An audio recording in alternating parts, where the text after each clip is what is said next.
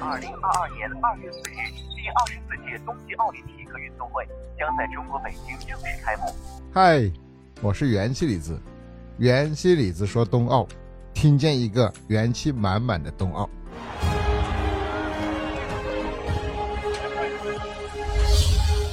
你知道这一届北京冬奥会的吉祥物是什么吗？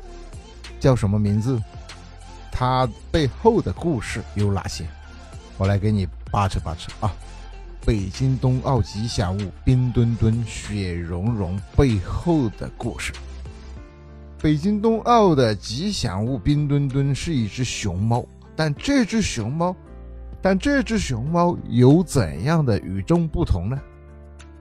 冰糖葫芦的创意是对北京的记忆，而且冰糖葫芦的外壳的冰壳与冰雪运动或多或少都有联系吧。那么保留这个冰壳的创意，然后围绕着珍稀特色的动物展开，这是设计团队的初衷和起点。他们在冰壳里做了很多尝试，比如鹿、虎、兔子。还考虑到冬奥会在春节期间，还设计了元宵、饺子等等。经过无数次的尝试和探索，最后确定为冰壳里的熊猫，也就是被冰壳包裹的熊猫。选择动物作为吉祥物是冬奥会一个通行的做法，但选择这种在各种大型活动中都担任过吉祥物的熊猫。确实是出人意料，但又在情理之中。重点是，这只熊猫要与以往的不同，而且还要跟冬奥会匹配。熊猫是我们的国宝，是世界上独一无二、中国本土的珍稀动物。国际上看到熊猫，就知道它代表中国，不用任何语言解释，都会被认同。那么，如何做出一个易于传播、可爱的非传统的熊猫呢？设计团队就熊猫怎么跟冬奥会密切联系在一起，怎么说它就是冬奥会的吉祥物，而不是别的活动的吉祥物呢？后来就把那个冰丝带融进去了，象征着冰雪运动的赛道，彩色光环。这么一个冰丝带出现在熊猫的脸庞，这个穿冰壳的吉祥物看上去酷似航天员啊，非常像航天员，一下子就有了未来感和科技感。又是冰丝带，又有冰晶的外壳，而且是中国的国宝，全球人都喜爱的一个动物，这样就定下来了。仅有这个想法是不够的。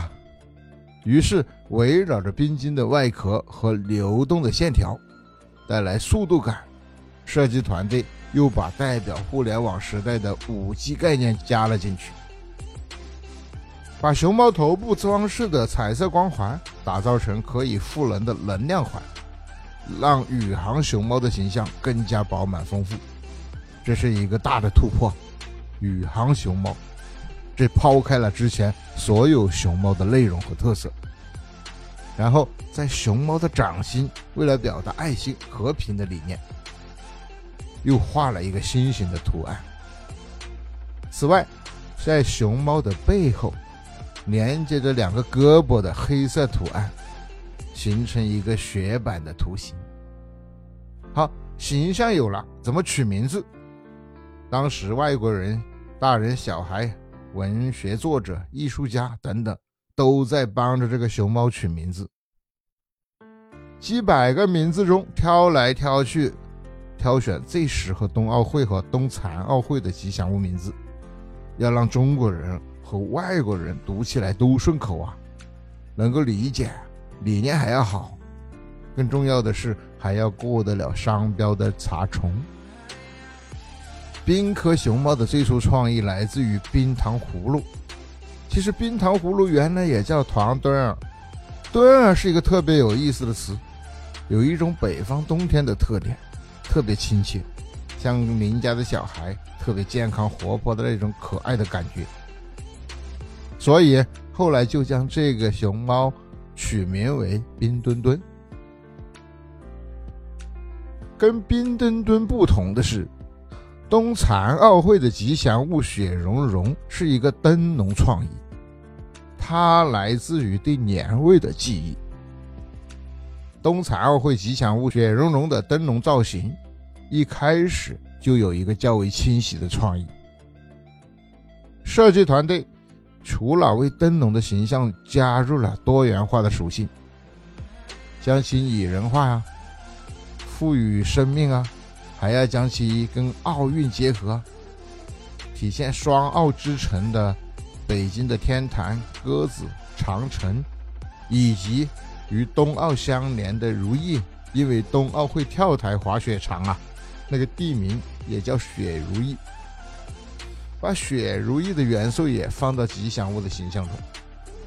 灯笼本身是可以发光的，可以带来温暖，传递力量。这就和冬残奥会的理念非常契合了。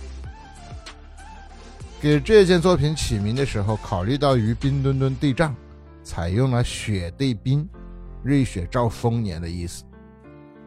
而灯笼给人暖融融的感觉，为了体现包容和交流，于是就采用了“融”和“融”两个字，一个是包容的“融”，一个是融合的“融”。冰墩墩雪融融，去年九月十七号的时候，就在北京揭开了面纱，向世界展示了新时代的中国形象、发展成果、中华文化他们独特的魅力，同时表达了中国人民，特别是广大青少年对冰雪运动的热爱，以及对北京冬奥的热切的期盼。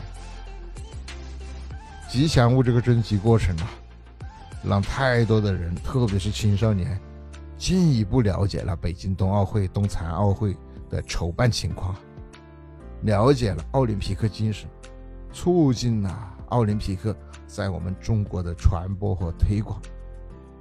确实啊，通过这个吉祥物冰墩墩、雪融融，这么漂亮的一对可爱的吉祥物，让我也对奥运有了更新的认识。你呢？欢迎你在评论区留言、点赞、转发、订阅，非常感谢哦。